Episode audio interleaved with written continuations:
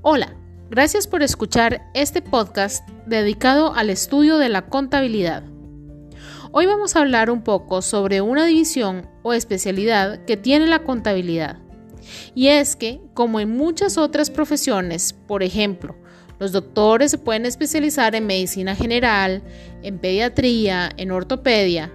Los abogados también se pueden especializar, por ejemplo, en derecho laboral, derecho notarial, etc. También como ellos, la contabilidad tiene sus especialidades y una de estas es la contabilidad de costos. Pero, ¿qué es lo que hace la contabilidad de costos? Pues procura acumular y analizar la información para uso interno de los gerentes. La contabilidad de costos procura analizar aspectos tales como la determinación de los costos de producción de los productos fabricados en el periodo, los costos de ejecución de contratos y órdenes de trabajo, los costos de funcionamiento de una sucursal, de un departamento o de un centro de costos. Quisiera comentarte cuáles son algunas de las características de la contabilidad de costos. Es analítica por excelencia. En los movimientos de sus cuentas interviene un elemento que no vemos en los estados financieros, Estamos hablando de las unidades. Solo refleja operaciones internas de la empresa. Refleja la unión de una serie de elementos como lo son la materia prima, la mano de obra y los costos indirectos de fabricación. Se propone determinar la proporción en que cada elemento afecta el costo de cada unidad y producto.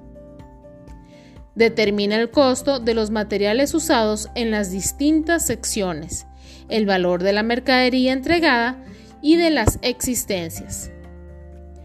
Facilita la preparación de informes que son indispensables para una eficiente dirección de los negocios.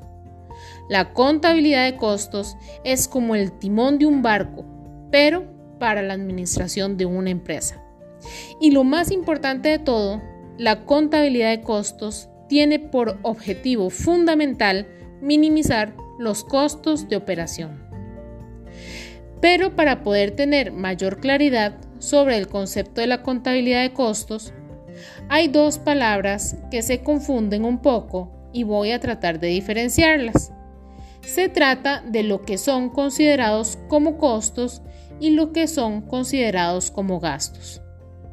¿Qué podríamos considerar como un costo?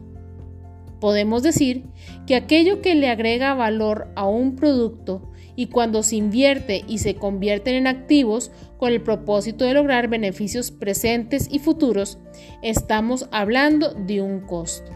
Por el contrario, aquello que no le agrega valor al producto es un gasto. Vamos a ver un ejemplo en una fábrica de ropa. Ejemplo de costos son la tela para confeccionarla, la energía eléctrica, el precio del alquiler, las depreciaciones de la maquinaria.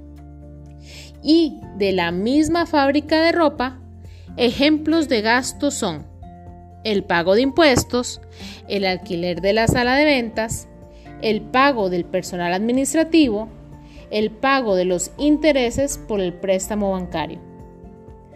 Cuando tenemos una empresa donde nos dedicamos a vender algo, es muy importante que sepamos diferenciar entre cuáles son nuestros gastos y cuáles son nuestros costos. Más adelante veremos que haciendo esta diferenciación podremos economizarle mucho a nuestras empresas. Si tienes una empresa, haz este ejercicio. Toma una hoja de papel y divídela en dos. De un lado vas a escribir todos los costos de tu empresa y del otro lado vas a escribir todos los gastos de tu empresa. En el próximo programa seguiremos hablando de la contabilidad de costos. Hasta pronto, mis estimados contafans.